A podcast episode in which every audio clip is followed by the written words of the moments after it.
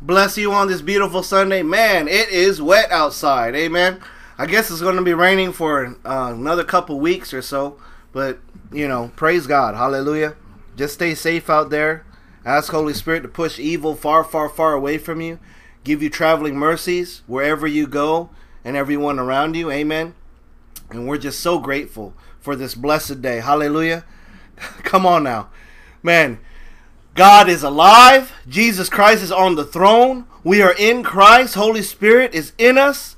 The Comforter, the Advocate, the Almighty One. Glory to God. He is alive and well in us. He has us where He needs us to be in situations and circumstances to change it, to show the glory, the works of God. And that is who Holy Spirit is. Amen. He is the one that does work. He just needs us, praise God, to be obedient. Hallelujah. And I pray that we are. I pray that we are listening. We don't just hear, but that we are listening. And through our worship life, we are obedient. Amen. Well, let's pray. Father, thank you so much for this beautiful day. We thank you, Father God, for all of your worshipers in spirit and truth coming together, Father God, especially on a Sunday. And I pray, Father, it's, it's not a religious activity, it's just our heart, Father, of worship to just come together and to bless you. And Father, we ask you in the name of Jesus Christ our Lord to just bless our devotional as you always have. That Father God, by the blood of Jesus Christ, your perfect sacrifice, Lord Jesus, we thank you. It's all because of you. It's all because of you we have life. It's all because of you that we have eternity. It's all because of you, Lord Jesus Christ. And for that we worship you and honor you and we thank you. And how do we worship? We ask you, Holy Spirit, you are our God, to have your way in us. The Holy Spirit, this is your temple from the top of our head to the soles of our feet, that every cell is perfect, every joint, every muscle lines up to you. Everything is refreshed and renewed, Father.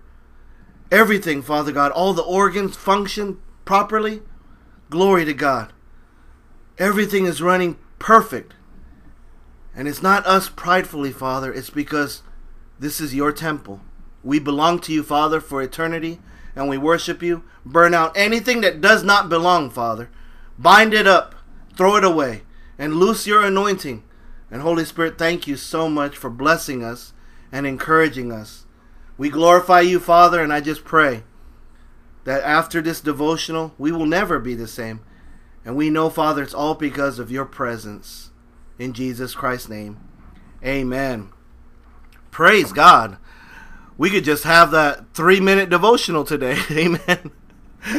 but you know that Holy Spirit has uh, led us to do the devotional for, you know, at least 10 minutes a day. And, and praise God. God is a God of order, and we do everything in excellence. Amen. We do everything unto the Lord. And I just, uh, you know, I'll just get into this because Holy Spirit's so sweet and so encouraging, so loving. He's such a gentleman. God is head over heels in love with you. You need to hear that and know that. God is head over heels in love with me, that He give me His perfect begotten Son, and that I should worship Him and be thankful for the perfection of Lord Jesus Christ, and just allow Holy Spirit to be God of my life, of my marriage, of of everything my career, everything that you can think of my, my kids, my family, my grandkids. Holy Spirit, have your way. Because when you have that reverential fear, glory to God, it kicks the enemy in the teeth. Because the enemy wants you to be fearful of him and not God. He tries to steal that reverential fear. And I'm so grateful that Holy Spirit led us to this devotional. It comes from John 15, verse 16. And it's beautiful because this is Lord Jesus, Holy Spirit saying, There's no greater love. And this is what he says You did not choose me, but I choose you, and appointed you so that you might go and bear fruit. Fruit that will last and so that whatever you ask in my name, the Father will give you. Glory to God. Hallelujah. Don't you love how Lord Jesus opens it up and said, Listen, you did not choose me So let's not get this twisted. Isn't this this is what's awesome? And I, and glory to God, it's going to be a miracle to stay in 10 minutes. But once again, God's a God of order and excellence.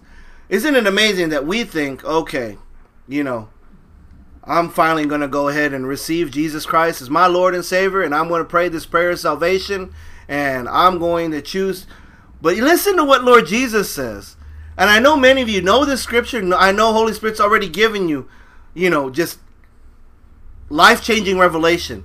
But don't you love the fact that Lord Jesus says, You did not choose me, I chose you and appointed you so that you might go and bear fruit. That raw that that, that raw word and it's so strong. That raw word of might means hear me now.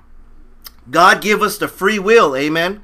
But God also God also through Christ gave us the promised Holy Spirit, amen. And it's in our free will where we completely surrender, kill kill whatever pride, kill whatever is trying to distract us, continuously crucifying that flesh. Amen.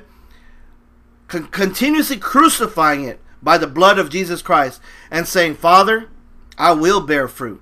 We know what that fruit is. Glory to God. And, and we'll have a demo- devotional about that, you know, one day soon. But that comes that comes from, of course, Gal- uh, Galatians five, and it talks about the fruits of Holy Spirit, what Holy Spirit does through worshipers, how He manifests Himself, changes us, if we allow God to, and how He will take over our lives. And glory to God, we're living abundantly. Amen. It's just so amazing. Hallelujah. I mean, I ask you to join me and just be excited right now. Just be thankful. I don't care where you're at. Maybe you're sitting there with your beloved family. Hallelujah. Give each other a high five and say, you know what? Man, God is amazing. God is for me. God loves me. I am blessed. I am beloved. I am so thankful that God chose me. Hallelujah. God chose me. What does this do when we worship God this way? It completely bends what we know as reality. It completely shatters the dimensional capacity in which we only know, which is three dimensions, right? God is beyond that. It completely breaks time, right? God is the Alpha, Omega, beginning and the end. It, it, it goes against everything that we could possibly understand. I don't care how smart you are, how how much of a genius you are, how many degrees you got. Listen, when you talk about salvation and when we, you know, come to Christ and we receive him, glory to God, we remember that day. Hallelujah. It was a glorious day. Heaven still having a party for all of God's beloved children coming to know him through Christ Jesus being sealed with the promised gift of Holy Spirit, having that overflow, that anointing, the presence of God, living through all of His beloved children. God is just flowing mightily and revivals taking place. Everything we said is true. Hallelujah. Everything we said is absolute truth. And then you come across this. For God to say, for Lord Jesus to say it out of his mouth, for Holy Spirit to minister to us as we sit here glorifying God right now. You did not choose me. It just moves you to tears, doesn't it? But I chose you. And beloved, I just encourage you that the anointing it's beyond what we can comprehend or understand. But God loves us and he's for us. He knows what you're facing and going through. Will you just allow Holy Spirit to hold you and for the presence of God to burn out anything that does not belong. Amen. Listen, God loves you so, so much. I know you know this. But I just want to say